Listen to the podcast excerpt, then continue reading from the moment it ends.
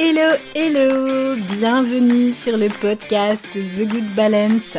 Ici Alexandra Avignon, thérapeute et coach spécialiste de l'anxiété et plus particulièrement du lien entre l'anxiété et la peau. Avec ce podcast, j'ai à cœur de t'aider à reprendre le contrôle de ta santé, à te sentir bien dans ta peau et à transformer ta vie sans bullshit et sans culpabilité. Hello, hello Je suis super contente de vous retrouver aujourd'hui pour ce nouvel épisode. Dans cet épisode, j'accueille Laure Bouguin de la marque Ocaran. Oui, Laure est la fondatrice de cette fantastique marque de cosmétiques et pas que d'ailleurs dont elle va vous parler aujourd'hui euh, sur cet épisode.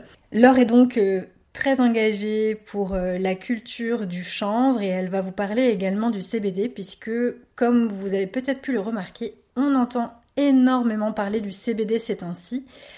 Et euh, on voit d'ailleurs de plus en plus de boutiques qui commencent à ouvrir à chaque coin de rue, qui vendent du CBD. Donc j'avais vraiment envie que Laure, elle vous parle de ce que c'est, qu'elle vous explique exactement comment ça agit sur le système nerveux, le système immunitaire, l'intérêt que ça a pour la peau. Donc elle va vous parler un peu tout ça, de la législation, de ce qu'est le chanvre, le CBD, comment c'est arrivé dans les cosmétiques et donc l'intérêt que ça a pour les peaux à problème que je connais très bien. Et probablement si tu écoutes cet épisode c'est peut-être parce que toi aussi tu as des problèmes de peau. Donc ça va être très utile pour toi d'entendre ce que Laure nous explique. Alors je suis désolée cet épisode a pas un son fantastique puisqu'on a fait en fait cet épisode à distance pendant le, le confinement. Donc j'ai fait tout ce que je pouvais pour arriver à avoir le meilleur son possible mais c'est pas extraordinaire. Mais en tout cas ne t'inquiète pas c'est tout à fait écoutable. Peut-être qu'il y a des moments où tu devras monter un petit peu le son et si c'est le cas, je suis vraiment désolée. Mais cet épisode est vraiment génial, donc je ne peux que t'inviter à l'écouter parce que Laure nous explique tellement de choses super intéressantes que si tu t'intéresses aux cosmétiques, si tu t'intéresses évidemment à la législation par rapport au chanvre, au cannabis, l'impact du CBD sur le corps et tout l'intérêt que ça a, on a évoqué tous ces sujets, on a évoqué aussi les compositions des, cosmétiques, on a parlé de l'eau dans les cosmétiques, on a parlé de plein de choses. Donc, sincèrement, il faut que tu écoutes cet épisode parce que je suis certaine que tu vas apprendre plein, plein de choses. En attendant, je ne dis plus rien, je me tais et je te souhaite une bonne écoute et je te dis à très bientôt. Salut Laure Bonjour Alexandra je suis contente euh, bah, de t'avoir euh, sur euh, le podcast. Ça, me fait super plaisir pour plusieurs raisons. D'abord parce que bah, je te connais puisqu'on a eu l'occasion de, travailler ensemble. Et puis parce que tu es la fondatrice d'une marque de cosmétiques, et plus d'ailleurs maintenant, éthique, écologique. Et j'avais vraiment envie que tu présentes du coup ces produits pour plusieurs, pour plusieurs raisons déjà pour le côté euh, écologique, mais aussi parce que tes produits sont à destination des peaux stressées et que euh, forcément, puisque ma spécialité c'est les problèmes d'acné adulte euh, et l'anxiété, le lien entre les deux, bah, c'était juste parfait que de t'accueillir sur le podcast. Donc, je te remercie beaucoup d'être ici et je vais te laisser te, te présenter à nos chers auditeurs. Merci à toi pour l'opportunité de, discuter avec ta communauté et en effet leur présenter cette plante un petit peu unique qui s'appelle le cannabis ou le chanvre. Ça dépend de l'angle sous laquelle on la prend. Donc, je m'appelle Laure Bouguin, j'ai 29 ans, j'ai créé une entreprise qui s'appelle Ocaran.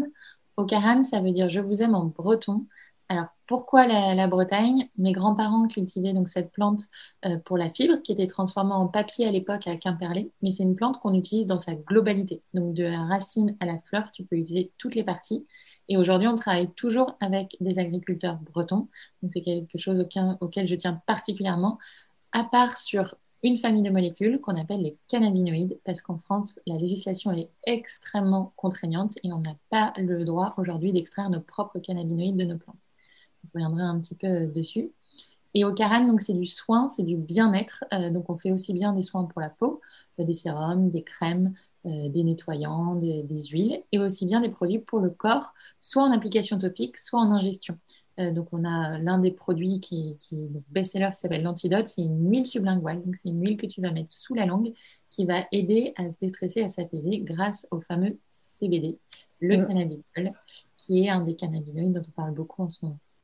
Alors justement, le fameux CBD, et c'est intéressant que tu en parles parce que souvent les gens, ils associent euh, CBD à cannabis et en fait, les gens, dans les croyances, ils ont vraiment cette idée, euh, le cannabis, euh, bah, tout simplement l'effet psychotrope et en gros, on, va, on va être défoncé si on prend du cannabis. mais c'est pas du tout le cas en réalité. Est-ce que tu pourrais justement expliquer un petit peu ce que c'est en réalité? Cannabis, chambre, quelle est la différence et qu'est-ce que c'est que le CBD si on fait un tout petit peu de botanique, en gros, tu as une grande famille qui s'appelle Cannabaceae.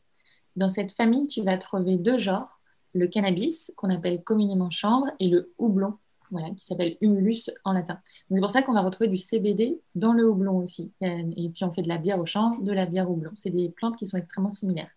Et ensuite, si tu prends le genre cannabis, tu as trois espèces, le cannabis sativa, le cannabis indica et le cannabis ruderalis. Euh, le ruderalis, c'est ce qu'on appelle un hybride, qui est un mélange entre l'indica et sativa. Nous, en France, on a le droit de cultiver le cannabis sativa. Par contre, il y a un prérequis, c'est qu'il ne doit pas y avoir à l'intérieur plus de 0,2% de THC. Le THC, c'est le tétrahydrocannabinol, donc c'est un, cannabinoïde qui est psychotrope. Ça veut dire qu'il va perturber nos sens. Donc, on trouve des champs, mais la culture est très encadrée. Il y a cette limite de 0,2% de THC. Et donc, dans le cannabis sativa, en France, on a 20 variétés qui sont enregistrées au catalogue, euh, qui ont des noms un petit peu euh, ésotériques. Tu vont s'appeler Finola, Carmagnola, euh, Uso 31 parfois. Et donc, c'est des variétés de chanvre ou de cannabis sativa. Tu peux l'appeler comme tu veux, suivant que tu utilises le nom commun ou le nom de, de l'espèce. Et donc, dans ces plantes, il y a une partie qui s'appelle la fleur. La fleur, c'est ce que les gens fument. Si vous voyez quelqu'un fumer du cannabis, ça va être la fleur qui va être roulée à l'intérieur. Et euh, ce que les gens vont chercher dans la, dimension récréative, c'est l'effet psychotrope du OTHC. Mais en fait, il n'y a pas un seul cannabinoïde dans la fleur, il y en a 120. Et donc, on va retrouver le CBG, le CBN, le CBD, qui sont euh, cannabidiol, cannabigérol, cannabinol, qui sont plein d'autres cannabinoïdes. On ne connaît pas encore tous les bienfaits. Par contre, la chose qu'on a vraiment identifiée, c'est que le seul qui été hautement psychotrope, c'est le THC. Euh, il y a peut-être un tout petit peu de psychotrope dans le CBN, mais voilà, les recherches sont, sont encore en, cours dessus. Et le cannabidiol, lui, il va pas être psychotrope. Donc, c'est comme l'alcool, par exemple, un psychotrope. Donc, tu peux pas te, tu te comportes d'une manière différente. Euh, tu peux pas conduire. Il y a des limites. Par contre, le, CBD, il va être psychoactif, comme peut l'être la théine, la caféine. Donc, ça veut dire qu'il agit sur ton système nerveux central et en l'occurrence, il l'apaise. Et donc, c'est ça que les gens vont rechercher dans l'utilisation du CBD, c'est ce côté apaisant. Que ce soit euh, sur la peau, ou en ingestion, puisqu'en fait, il agit sur ce qu'on appelle le système endocannabinoïde. C'est un tout petit peu complexe, mais je pourrais revenir dessus après. Et donc, il, ce, système endocannabinoïde, il agit sur le système nerveux central et sur le système immunitaire, euh, donc euh, sur l'inflammation. Mm, mm. Et oui. Et forcément, puisque tout est lié, euh, il y a le le fait que ça passe par le système digestif et que ça passe aussi sur, euh, sur la peau avec les, neuromédiateurs, etc., ça permet d'avoir euh, vraiment que tout soit lié. Donc, c'est vachement intéressant de le prendre à la fois et sur euh, la peau et en, et en interne, en fait. Exactement. Et c'est pour ça que souvent, il est recommandé de le mettre sous la langue pour qu'il passe plus facilement dans le sang. Alors que si tu l'avales directement, il y a la barrière hépatique. C'est un peu plus, tu, tu, vas avoir moins de bénéfices. Donc, c'est souvent la, la l'utilisation qui est recommandée. Et tu as de plus en plus de marques aux États-Unis qui le font également en suppositoire euh, mm. ou quelques gouttes sur un tampon, parce qu'on sait que tu passes plus rapidement dans le sang euh, en anal ou en vaginal. Mm, mm. Intéressant. Mais alors, du coup, euh, pourquoi c'est interdit en France? Alors, c'est toute la complexité de la, de la, réglementation française. On a le droit de vendre les produits finis, mais on n'a pas le droit d'extraire la molécule. Donc, je dis souvent, les les œufs sont autorisés, mais pas les poules. C'est vraiment la situation dans laquelle on est actuellement. Donc, on peut se fournir. Euh, nous, on se fournit en Suisse, par exemple, mais on va juste pas pouvoir l'extraire euh, du chanvre français. Alors, on va quand même aller chercher d'autres choses dans le chanvre français, que ce soit l'huile issue de la graine, l'huile de chanvre qui est extrêmement riche en acides gras essentiels et qui a un bon ratio oméga 3, oméga 6, donc qui est une très bonne huile. On va utiliser aussi les terpènes, qui sont des molécules olfactives qu'on retrouve dans les huiles essentielles euh, qu'on retrouve bah, dans, toute la parfumerie en, règle générale. Et puis, on va aller utiliser ce qu'on appelle les canaflavines, qui sont des flavonoïdes et qui, eux, on va l'utiliser dans une gamme qui s'appelle l'énergie, qui est vraiment pour donner de l'éclat à la peau. Mais ce qu'on n'a pas le droit de faire, c'est d'extraire ce fameux CBD qui est quand même à la fois une source de revenus extrêmement importante pour l'agriculteur, parce qu'aujourd'hui, le kilo de CBD se vend un peu plus cher qu'un kilo d'or. Donc, quand on sait voilà, que les agriculteurs ont des difficultés à rentabiliser les cultures, c'est une façon extrêmement efficace de rentabiliser leur récolte. Euh, et en même temps, c'est aussi une perte euh, pour les entrepreneurs français, pour les distributeurs et pour les consommateurs, puisqu'on va importer des produits de l'étranger avec la libre circulation des marchandises en, Europe. On n'a aucun souci à, importer des produits. Donc, c'est cette c'est cette espèce d'incohérence qu'on essaye de résoudre. Euh, en parallèle de Karen, j'ai cofondé le syndicat professionnel du chanvre. Et là, on va vraiment aller accompagner des agriculteurs, euh, des marques euh, et même des, consommateurs d'une certaine façon sur une nouvelle réglementation. Donc, on fait ce qu'on appelle vulgairement du lobbying. On va voir les autorités, on édite des livres blancs, on fait faire des études toxicologiques pour prouver qu'il n'y a pas de, problème avec du CBD et proposer une réglementation, un cadre pour chaque typologie de produits finis. D'accord. Et vous êtes quand même un petit peu entendu, puisque justement, il y a des études et que vous fournissez quand même des... un cadre, mine de rien, à tout ça. Euh, et forcément, euh, est-ce que ça intéresse nos politiques? Alors, ça prend du temps. Ça fait trois ans qu'on travaille avec le syndicat professionnel du chanvre sur la question de la fleur. Il y, a, il y, a, eu plusieurs étapes. On a fait un colloque à l'Assemblée nationale en 2019, juillet 2019, où il y avait Olivier Véran à l'époque, qui n'était pas encore euh, ministre de la Santé, qui était arrivé au colloque en disant Les gars, je vous préviens, je suis à fond, parce qu'il faut savoir que lui, il est neurologue à la base, donc il travaillait mmh. justement avec euh, des patients qui avaient des problématiques sur lesquelles le, cannabis pouvait apporter des réponses. Donc, on, on, a, on a une écoute, il y a une expérimentation qui est en cours, mais c'est extrêmement long. Euh, on se rend vraiment compte qu'en France, on a cette espèce de bureaucratie, euh, un entre-deux entre, euh, les hauts fonctionnaires et puis le, gouvernement qui, en fait, ne prend pas tant de décisions que ça. Ils n'ont mm. pas vraiment la main libre sur, sur beaucoup de choix. Et qu'il y a un, espèce de ventre mou au milieu où tu vois que les décisions prennent beaucoup de temps parce que ça demande beaucoup de courage politique que de se positionner sur un sujet comme ça et personne n'a envie de risquer sa carrière là-dessus. Donc, c'est plutôt des élus qui vont aller se mobiliser, par exemple les élus creusois, pour défendre la région de la Creuse, où euh, il y, a une expérimentation médicale en cours, qui vont aller euh, tenter de trouver des solutions pour leurs agriculteurs que vraiment les fonctionnaires euh, qui vont essayer de faire bouger les choses à la santé ou à l'intérieur. Donc c'est ouais, assez long. Et puis on, on, aime bien en France refaire nos propres études. Euh, aux États-Unis, ça fait des années que le CBD est sur le marché. En Israël, c'est pareil. on est un peu le mauvais élève de l'Europe aujourd'hui. Le cannabis médical est réglementé en Allemagne, par exemple. Mais je sais pas, on n'a pas envie de repartir des cadres en cours chez les autres. On a envie d'avoir nos propres règles, nos propres doses. Donc il faut tout refaire. Et ça prend du temps, ça coûte de l'argent. Il n'y a pas forcément. Euh, on est dans un contexte pandémique actuellement où les, ressources sont limitées et donc on nous oppose souvent qu'il n'y a pas l'argent et qu'il n'y a pas de. Hum, forcément, c'est une, une bonne excuse. et c'est intéressant tout ça parce que euh, moi, ça me fait revenir euh, à l'utilisation en fait euh, du chanvre et du CBD en cosmétique. Parce que à la base, les agriculteurs bretons qui utilisaient le chanvre, c'était plutôt pour du vêtement ou pour de la construction, non? Comment c'est comment ça arrivé sur le en cosmétique en fait? Alors, les vêtements, malheureusement, en France, on n'a plus beaucoup de machines pour pouvoir tisser. C'est un travail qui était sûrement particulièrement manuel. Et la récolte, euh, du coup, il faut savoir que le champ monte jusqu'à 3-4 mètres d'eau. Euh, on connaît le cannabis euh, dans, sous pression lumineuse, donc très petit, très tassé, avec des grosses fleurs. Mais si vous prenez le champ en plein champ, en fait, il monte très haut vers, vers le ciel. Là où sur le lin, on va s'arrêter à hauteur de hanche. Donc la bouche de la moissonneuse euh, pour, une, pour un plan de chambre, elle doit être énorme. Et euh, ça, malheureusement, on n'a plus beaucoup de machines pour faire la récolte. On ne le fait pas à la main parce que ça coûte trop cher. Et derrière, toute la partie tissage, ruissage, euh, elle demande également beaucoup de main Donc, c'est quelque chose qu'on ne fait pratiquement plus et qu'on va retrouver majoritairement en Chine, qui est aujourd'hui le premier producteur mondial de chanvre, euh, et qu'on va retrouver un petit peu dans les pays de l'Est encore, là où la main-d'œuvre est, moins chère. Donc, ça, c'est une des problématiques de la mondialisation et de la division internationale du travail et donc des, coûts, euh, c'est que hum, ces, plantes qui sont de très belles matières à travailler, bah, on, on préfère acheter un coton euh, éthiopien ou égyptien qui va mettre le pays en stress hydrique, mais qui coûtera vachement moins cher quand même derrière. Donc cette, industrie, on l'a un peu perdue et c'est ce qu'on essaye de faire revenir aussi sur le devant de la scène en disant que là, on peut rentabiliser la culture textile si on vend la fleur. C'est sûr qu'aujourd'hui, ce n'est pas, rentable si on ne vend pas la fleur. Par contre, le, gros marché du chanvre sur les 50 euh, dernières années, c'est le BTP. Donc, elle a été utilisée en fibre euh, sur toute la partie isolation. Tu en retrouves même dans des pare-chocs de Porsche, euh, dans l'automobile. Donc, c'est de l'industrie, du paillage, pour les animaux, pour les plantes, voilà, de la graine alimentaire, ça c'est à 15-20% du marché, et du coup de la graine en cosmétique, mais qui est assez anecdotique. Pourquoi c'est anecdotique? Parce que les très grosses entreprises de cosmétiques, je pense qu'on n'a pas besoin de citer, ne travaillent pas avec cette huile parce qu'elle coûte très cher. Mmh. Étant donné que tu as une petite culture, bah, le prix moyen euh, du litre d'huile de, chanvre, c'est sûr qu'il est beaucoup plus cher que le colza, que le tournesol, euh, ou même que le jojoba, parce que le jojoba, tu l'importes sur des main-d'œuvre euh, moins chères. Donc en fait, elles vont pas l'utiliser pour ça.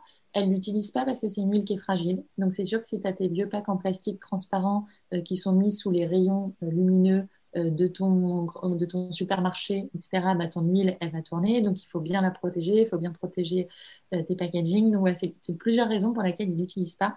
Mais d'un point de vue nutritif, ça fait longtemps qu'on la connaît. Les barbiers l'utilisaient justement pour ses vertus anti-inflammatoires en après-rasage euh, depuis, je pense, 200, 300 ans. On a retrouvé des traces au moins de, de 300 ans. Donc, c'est une huile qui est reconnue les agriculteurs, quand ils, travaillent sur la récolte et la partie presse, ils vous disent toujours on n'a jamais eu les mains aussi douces qu'à ce moment-là, parce qu'ils ont tout le temps les mains dans la graine de chanvre et qu'elle bah, est extrêmement riche en oméga 3. Et donc, ça va vraiment vous hydrater la peau, reconstituer le film hydrolipidique, protéger de la déshydratation, mais aussi des agressions. Hein, j'avoue, je suis euh, hyper. Enfin, moi, je ne connaissais pas du tout euh, en cosmétique, je connaissais en alimentaire, forcément voilà, pour, pour cuisiner les salades, etc. Mais c'est vrai que du coup, tu m'avais fait tester euh, quelques produits et je dois quand même admettre que c'est assez bluffant parce que le Cana Boost, le sérum, j'ai trouvé génial. Alors évidemment, euh, le but, c'est pas de fermer les pores et que, euh, que les pores soient fermés, c'est impossible, hein, c'est notre carte génétique, c'est notre peau, nos, nos pores. Mais j'étais bluffée par le fait que la peau, elle est quand même rapidement lisse. Quoi. On sent qu'elle est douce, qu'elle est lisse. Et ce que j'ai trouvé fantastique avec ce produit, c'est que tu peux mettre une poudre derrière ou tu peux mettre une bébé crème. Enfin, tu n'as pas ce corps gras, en fait, ce qu'on se dit. On s'imagine, bah, c'est une huile, l'huile de chanvre, déjà de base, c'est quand même gras. Et là, on a vraiment, euh, je trouve que ce produit est fantastique. Au-delà du fait que l'odeur aussi, des choix que vous avez faits, euh, je les trouve assez euh, géniaux. Je trouve que les produits sont vraiment, vraiment top pour la peau et pour les, peaux enflammées. Enfin, c'est génial. Il n'y a pas 50 milliards de trucs à l'intérieur. C'est vraiment de super, super bons produits. Ah, merci beaucoup. Et le, le, gros avantage de l'huile de chanvre, c'est qu'elle a le même profil lipidique que le sébum. Donc, elle ne va pas obstruer les pores, contrairement à l'huile de coco, par exemple, qu'on mm recommande de ne pas trop mettre sur le visage. Donc, elle va vraiment convenir aux peaux grasses, aux peaux sèches. Euh, après, c'est sûr que si vous avez une peau très sèche, ben, on va plutôt vous orienter vers un baume ou vers une crème pour pouvoir maximiser l'absorption. Mais en tout cas, elle va vraiment convenir à toutes les peaux, peu importe votre genre, peu importe votre type de peau et l'ethnicité également de, votre peau. Donc, euh, donc c'est vraiment une huile qui est très complète. Et, euh, et, moi, je suis souvent contactée par des personnes qui ont de l'eczéma et mmh. qui vont me dire bah, je, quel produit utiliser chez vous? J'ai testé l'huile de chanvre, j'adore, ça me fait beaucoup de bien. Et je leur dis, restez sur l'huile de chanvre. si l'huile de chanvre vous suffit, mm. bon, bah, restez sur l'huile de chanvre. Après, c'est sûr qu'il y a une inflammation qui est quand même très présente. Le CBD, bon, en fait, ce qu'on fait, c'est qu'on enrichit l'huile en CBD. Puis qu'on n'a pas le droit de presser les deux ensemble pour l'extraire, on presse l'huile d'un côté et on enrichit derrière un CBD. Et donc, comme c'est un très fort anti-inflammatoire, ça peut aussi aider sur des problématiques de peau euh, assez poussées. Mais l'huile de chanvre seule, elle a déjà énormément de vertus. Et du coup, euh, tu peux nous parler un petit peu des dessous euh, d'Ocaran, comment vous faites les formulations? Est-ce que c'est quelqu'un que tu as choisi? Enfin, comment ça se passe Parce que moi, je trouve ça assez, assez génial, en fait, la fabrication d'un cosmétique. en fait, on me demande toujours ah, vous êtes cosmétologue ou vous êtes scientifique ou... moi, je suis entrepreneur, donc ça demande de de travailler sur plein de sujets différents. Je fais aussi bien euh, de la logistique que de la com, que de la finance, que du marketing. Euh, je suis sur tous les tableaux. Et du coup, mon rôle, c'est de trouver les meilleures personnes pour réussir à travailler avec moi sur ces problématiques. Donc, sur la partie R&D, on travaille avec deux cosmétologues. Euh, il y en a un qui est situé à côté de Quimper et une à côté de Paris. Ça va dépendre des types de produits. Et moi, ce que je leur fais, c'est ce qu'on appelle des briefs marketing. Donc, j'arrive avec une idée. Souvent, et de plus en plus maintenant, et encore plus depuis qu'on a travaillé ensemble, euh, en fait, je, je, fais un produit dont j'ai envie. Je de mm. moi, je ne vais pas faire une étude de marché pendant 107 ans à regarder la concurrence, à regarder ce qui pourrait. Non, en fait, c'est quel est le produit qui me manque aujourd'hui, euh, qu'est-ce que j'ai envie de défendre. Et, et, du coup, je leur fais ensuite un brief où je dis, bah, je ne sais pas, par exemple, là, on travaille sur des compléments alimentaires, c'est des choses un peu techniques. Je dis, bah, on a tel problème qui est récurrent. J'ai trouvé tel type de solution, mais vous, quelles autres solutions vous, proposez Ça doit avoir tel galénique, une crème, est-ce que c'est une crème Est-ce que c'est une huile Est-ce que c'est une gélule qu'on applique, etc. Euh, quel est le parfum? Donc ça, on a travaillé avec un nez qui est vraiment spécialisé dans la cosmétique naturelle parce que je voulais que ce soit des parfums soins, euh, donc qui, euh, qui, fassent du bien et notamment à l'esprit, qui apaisent et que, qui racontent une histoire. Donc c'est pour ça qu'on a travaillé avec des huiles essentielles parce que ça fait appel à la mémoire. Et, et à partir de ce brief marketing, eh bien, ils vont me faire des propositions.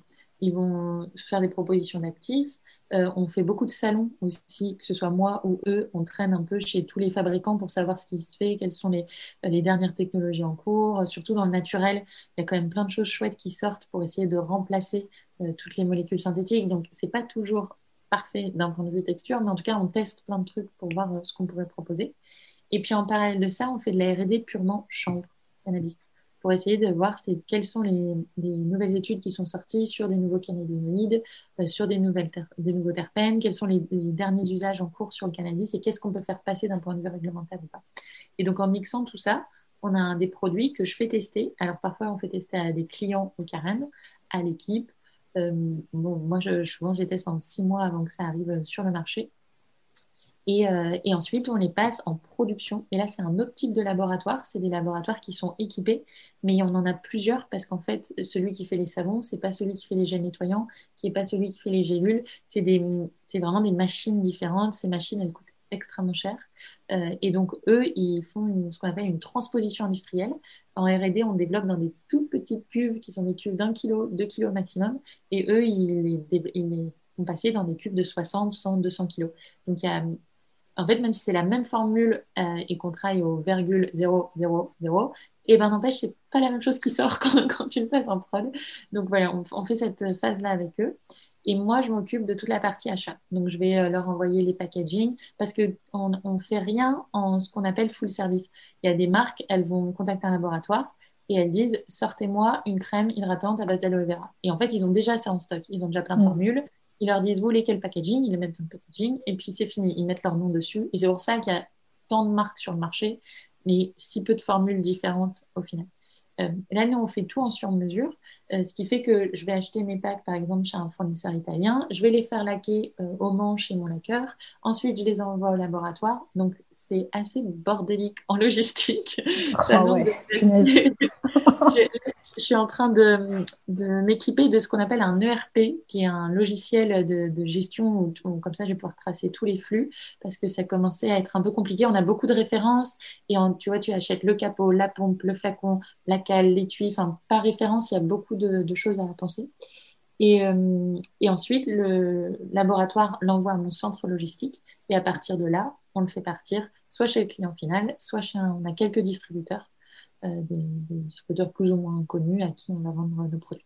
Ah, j'ai vu. Alors, j'ai vu que vous étiez euh, chez Casidomi. Ouais, ouais, c'est récent, ça d'ailleurs, non? C'est la très belle surprise de septembre. Euh, en fait, on était en discussion depuis avant le confinement et on se demandait si ça correspondait bien à nos clients, si euh, nous, les gens, ils ont quand même vraiment très envie de tester. Donc, en règle générale, on privilégie plutôt des petites boutiques de chambre ou des concept stores parce que comme ça, ça permet aux clients d'aller tester les produits, de savoir ce que ça fait. Euh, et puis, on avait peur d'être un peu cher parce qu'à l'époque, quand ils nous avaient démarché, ils avaient des marques très, très accessibles. Et puis, euh, et puis cet été, on s'est recontacté. On a plein de, on avait travaillé avec des influenceuses en commun. Et donc, on s'est dit, bah, on a sûrement des clients qui ont des mêmes envies.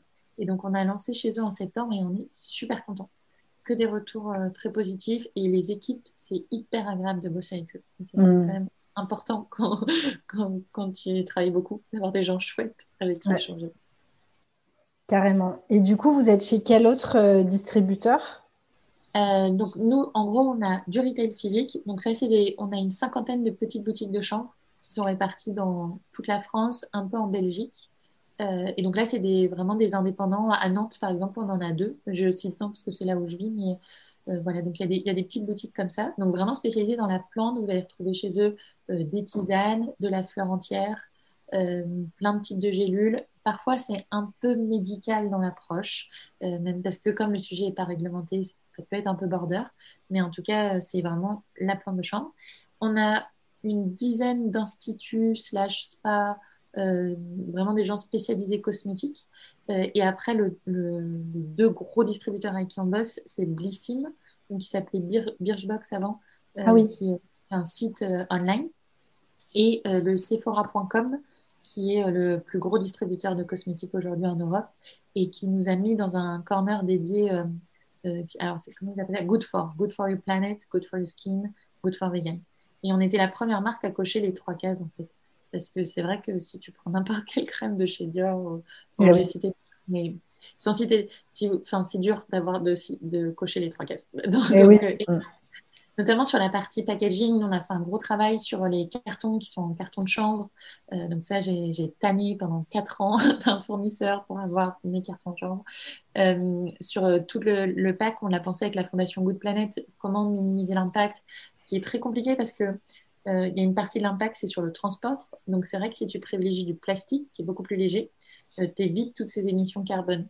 Mais la problématique, c'est la fin de vie du produit. Et en fait, comme les produits sont, le plastique est très peu recyclé, tu as moins de 20% du plastique qui est recyclé, bah, finalement, tu, quand même, tu crées un déchet qui reste. Donc, mm. euh, il faut faire des arbitrages euh, sur lesquels tu n'as pas beaucoup d'inputs qui sont est-ce qu'il vaut mieux plus d'émissions carbone ou un déchet qui reste sur la planète? Euh, et donc, c'est pour ça qu'on s'est fait accompagner par eux. C'est pour vraiment essayer de faire des, des, choix les meilleurs possibles, les moins pires en tout cas. Les moins pires possibles. Eh bien, quelle prise de tête, tout ça, mine de rien.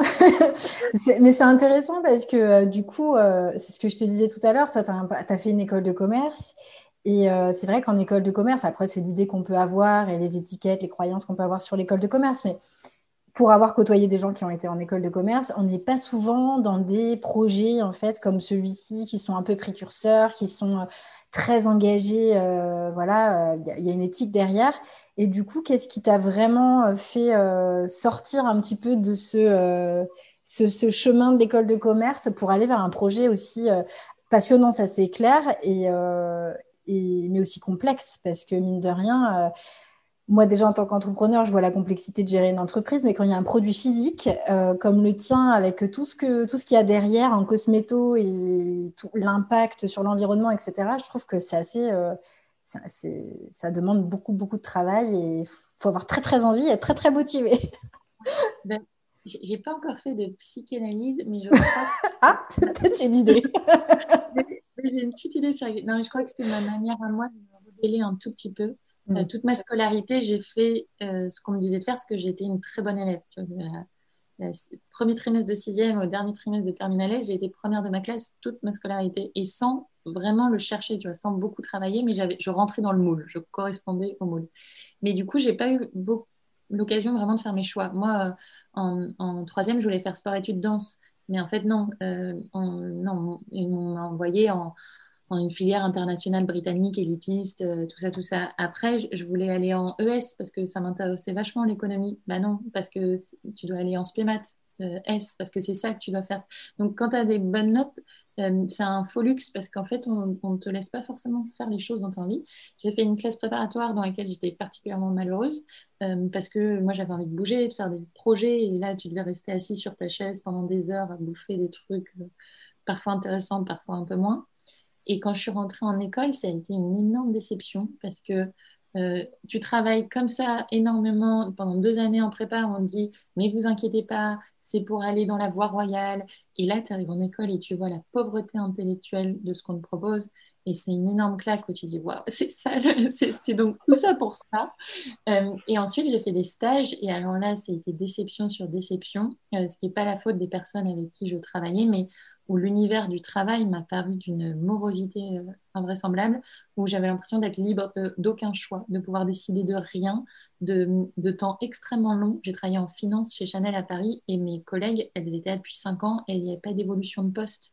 Et je me dis, mais je ne vais jamais passer 5 ans derrière des fichiers Excel. En fait, il est hors de question que je fasse ça. L'absence totale de sens, qui est un sujet dont on parle beaucoup en ce moment, mais euh, j'avais travaillé dans une agence de design spécialisée en cosmétique, justement et on bossait pour euh, des grosses marques de luxe. Et, les gens devenaient hystériques pour des packaging de la Saint-Valentin ou de Noël. il, se prenait la tête à se, vraiment se, donner des brûlures d'estomac pour ça. Et j'étais, c'est pas possible, j'ai pas envie de finir comme ça. Et, euh, et j'avais cette profonde conviction que le chanvre était une plante incroyable qu'on avait mis de côté de manière totalement injuste, qu'on avait complètement stigmatisé et qu'il fallait absolument lui redonner ses lettres de noblesse. Et du coup, bah au début, j'avais absolument pas intellectualisé le fait d'être entrepreneur. C'était pas, je viens pas d'un milieu social qui forcément le permettait et j'avais pas d'exemple d'entrepreneur autour de moi, donc je pensais juste que comme tout le monde, je devais être salarié. Et en fait, j'ai vu des entrepreneurs de mon âge sur des concours de business plan, des choses comme ça, euh, développer des entreprises et on les présentait comme l'élite de la France alors qu'ils faisaient des préparations pour gâteaux ou des, ou des tennis, tu vois. je me suis dit, bah ok, si c'est ça l'élite de la France, bah moi je vais faire des cosmétiques au chanvre. et, ça va être bien aussi. Et, et, euh, et là, j'ai eu de la chance, c'est qu'on m'attend, enfin, mes parents, ils étaient déjà très contents que je sois arrivée à ce stade-là de, de scolarité. Et du coup, on me laissait assez tranquille. Là où j'avais des amis en école qui venaient de familles extrêmement euh, euh, prestigieuses, tout le monde faisait des études, etc. Donc, ils avaient une énorme pression pour devenir consultant, pour faire je sais pas quoi, ou faire du M&A, enfin, faire des choses euh, qui semblaient très prestigieuses. Moi, j'étais arrivée là, c'était déjà très, très bien. Donc, quand j'ai commencé à bosser mon projet pendant mes stages, en fait, c'était vraiment quelque chose qui me tenait à cœur. Et puis, je suis rentrée en major entrepreneuriat. Euh, en dernière année et euh, on t'apprend absolument pas à créer une entreprise. bon, c'était déjà ça. Et en fait, au lieu de faire un stage de fin d'études, j'ai fait un stage dans ma propre entreprise. Et donc, comme ça, j'ai pas eu l'impression de me lancer, tu vois, c'était juste une continuité. La continuité, ouais. Mm, mm. Mais en plus, il y avait, du coup, toi, il y avait quand même euh, dans ta famille, c'était tes arrière-grands-parents, tes grands-parents qui étaient dans le chambre. Donc forcément, c'est pour ça que tu étais déjà convaincue que la plante était utile et, et qu'il fallait en faire quelque chose et, lui redonner son, son, nom. Exactement. Et puis c'était un peu excitant parce que le chanvre, le cannabis, il y a quelque chose d'un tout petit peu sulfureux, peut-être moins maintenant, mais à l'époque j'avais l'impression, tu vois, la première de la classe qui se rebelle. Tu vois, mmh. tu, vois que tu l'as fait un peu ta psychanalyse quand même.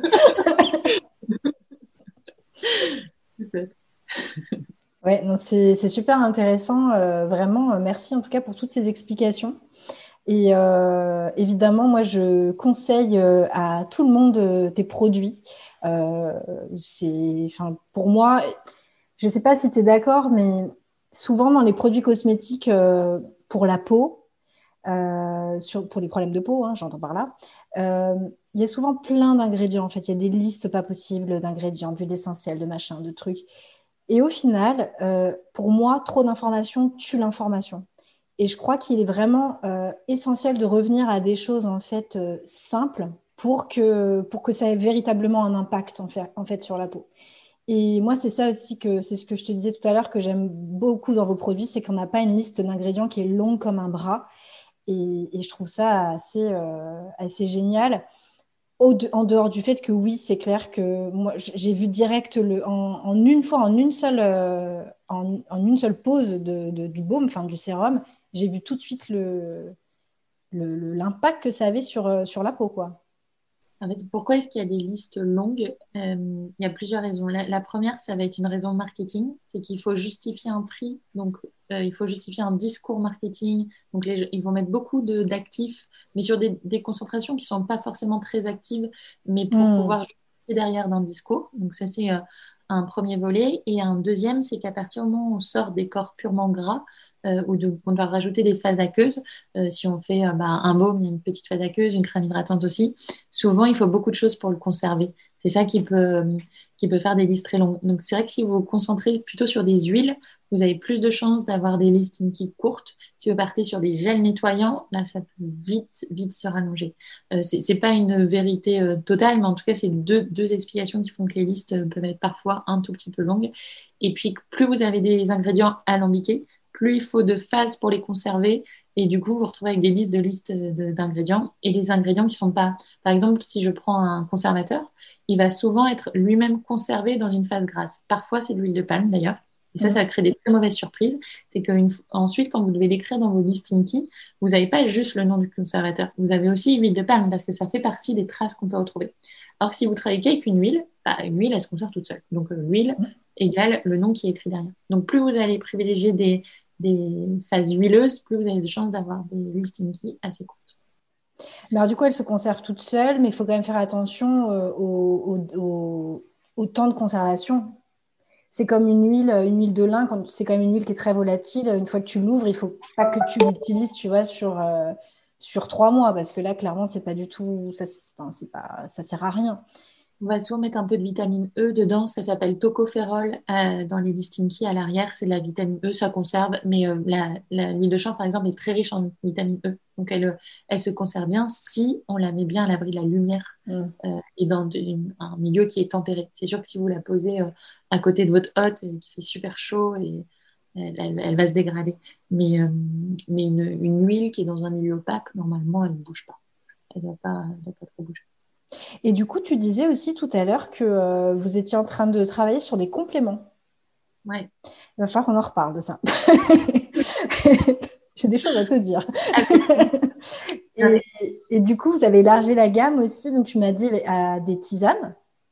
Oui, on a des tisanes à la fleur de chanvre, euh, de l'huile essentielle de chanvre qui est extrêmement rare. Vous ne la trouvez pas en pharmacie, on ne la trouve pas en réseau bio. C'est vraiment, euh, il y a très très peu de producteurs. Donc nous, on a la chance de travailler en direct avec certains producteurs.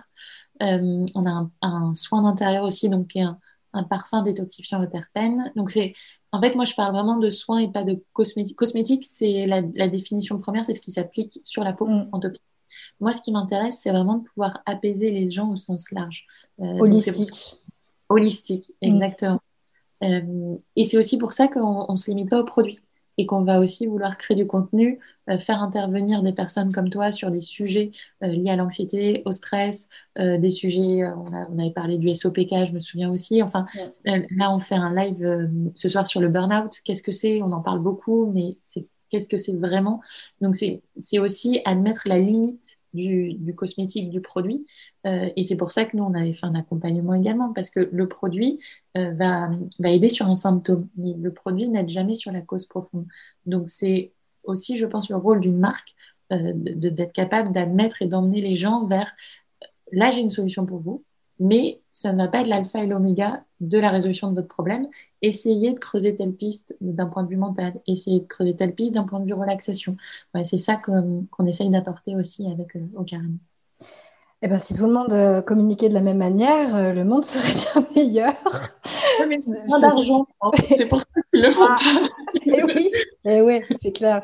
Non, mais ça, c'est génial parce que, comme tu le sais, moi, ma ligne de, de conduite, c'est de dire que euh, dans le cas des problèmes de peau, des problèmes d'acné, c'est bien beau d'aller regarder les cosmétiques, c'est bien beau d'aller regarder l'alimentation, c'est bien beau de se poser des questions si j'ai trop de taux de, de testostérone ou d'androgène. Euh, ou autre, mais ça réglera pas le problème de fond en fait. C'est que s'il y a des équilibres, c'est qu'il va falloir aller chercher un peu plus profondément. Et euh, souvent, souvent, il faut dire ce qui est. Et voilà, en tant que coach, je le vois tous les jours et je suis humaine, donc je l'expérimentais moi-même on a tendance à vouloir aller aussi chercher vers le plus simple et le moins inconfortable. c'est plus sympa d'aller chercher une petite crème qui va aussi nous laisser penser, euh, même si elle, est très utile et qu'elle est top pour la peau, c'est plus simple d'aller chercher une petite crème que de se dire, bon, je vais m'embarquer dans un gros travail sur moi pour apaiser mon système nerveux et donc accessoirement mon système hormonal, puisque tout est lié euh, ensemble. Bah, c'est bien qu'il y ait quelqu'un qui le dise et que votre marque le, dise. Et c'est aussi pour ça que j'étais euh, ravie euh, de faire ta connaissance, de découvrir en fait ta, marque que je ne connaissais pas. D'ailleurs, je crois que c'est grâce à un podcast que j'avais découvert justement ta, marque et je me suis dit, Alléluia, quoi.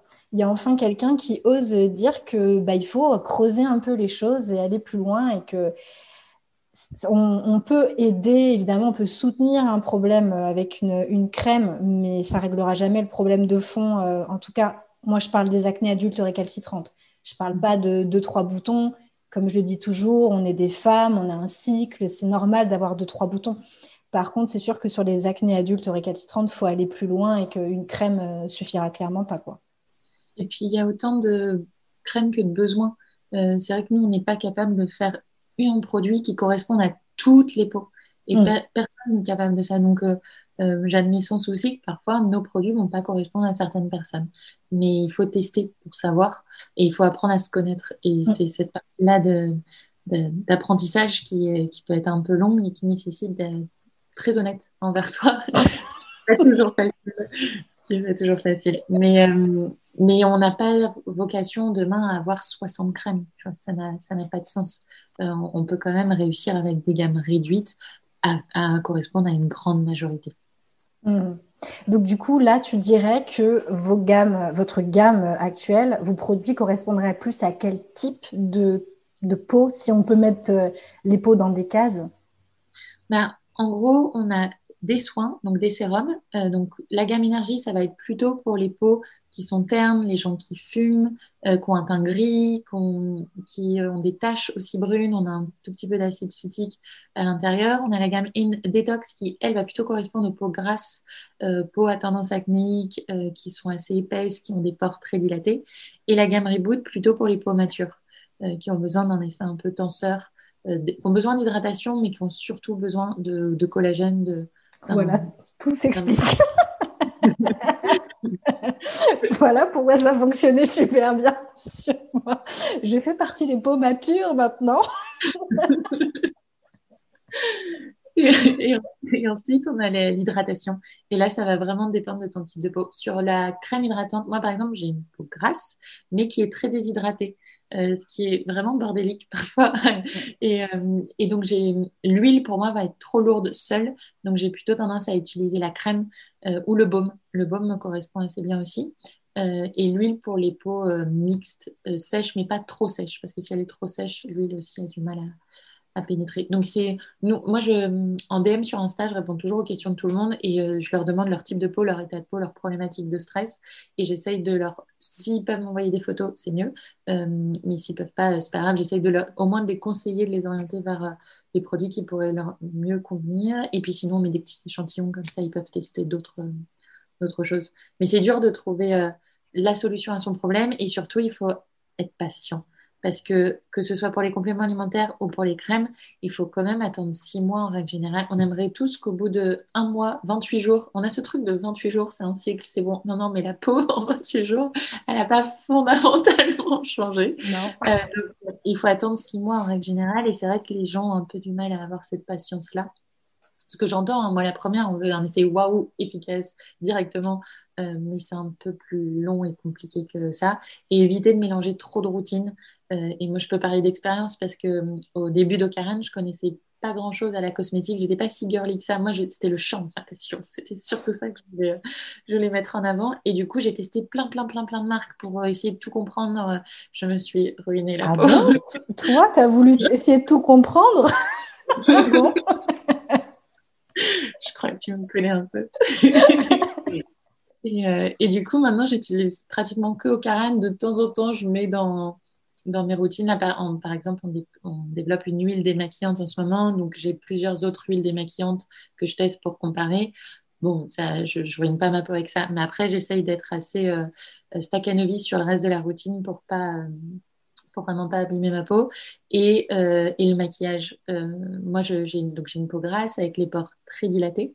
Euh, donc c'est une peau que je n'ai absolument pas assumée pendant très très longtemps parce que bah, c'est pas. Tu parles souvent de peau saine et de peau parfaite, mais moi je voulais une peau parfaite, je voulais pas juste une peau saine. Et du coup, ces pores visibles, ça me gênait profondément. Donc je mettais du fond de teint liquide, ce qui est une catastrophe parce que ça va obstruer tes pores. Par-dessus, je mettais une bonne couche de poudre pour matifier parce que le fond de teint liquide, tu brilles de nuit souvent. Euh, et puis du blush, et puis un peu d'anticerne. Enfin bon, j'avais un sacré, une sacrée couche de plâtre sur le visage. Et ça, ça, ça aide pas du tout, en fait, à ta problématique initiale. Et donc, si vous avez une peau saine, une peau juste bien hydratée, avec les bons sérums et un peu de poudre libre, non comédogène, ça suffit, quoi. Il n'y a pas besoin de... À part si vous avez une grosse soirée, voilà. Mais maintenant, je mets plus... je mets que de la poudre libre, pas tous les jours, euh, que si vraiment j'ai besoin un peu de, de m'illuminer. Euh, et, ça, ça change quand même pas mal la donne de, changer de routine des maquillages.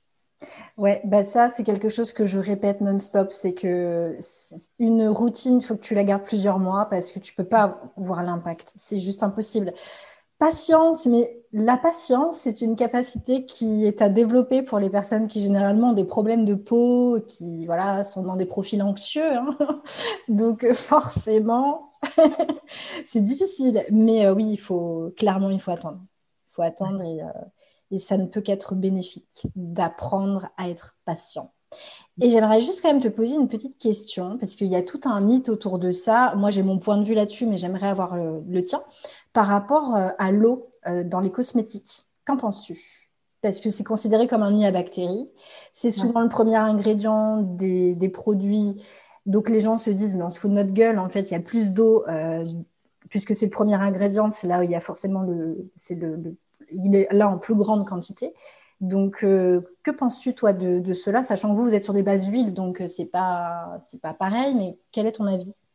En fait, je suis pas contre l'eau en cosmétique, notamment sur la partie hydratation. Quand on cherche à ramener de l'eau dans la peau, avec de, souvent on utilise de l'acide hyaluronique, bah, on a besoin, qu'il y ait un peu d'eau dans le produit.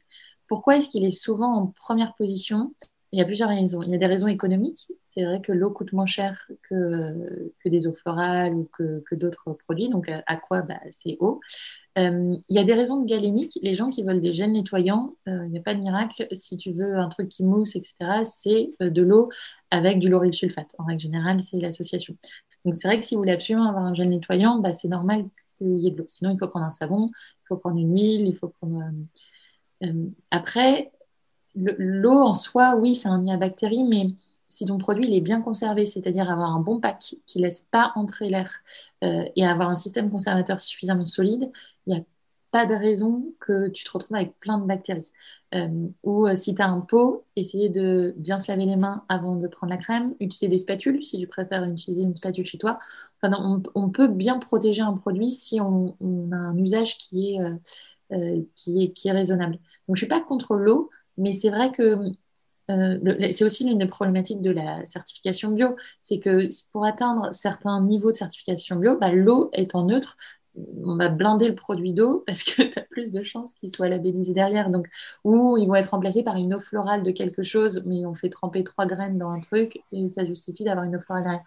Donc, il faut savoir, est-ce qu'il y a de l'eau? Parce que vraiment j'en ai besoin dans ma formule C'est un nettoyant ou c'est une crème hydratante qui, euh, qui a à la base une, phase aqueuse et une phase huileuse Ou est-ce que c'est de l'eau juste parce que c'est un produit de remplissage? On, dit on fait du filine, on remplit le produit pour qu'il coûte le moins cher possible. Il faut essayer de comprendre pourquoi il y a, de l'eau dans son produit. On peut pas faire que des produits secs ou que des produits huileux.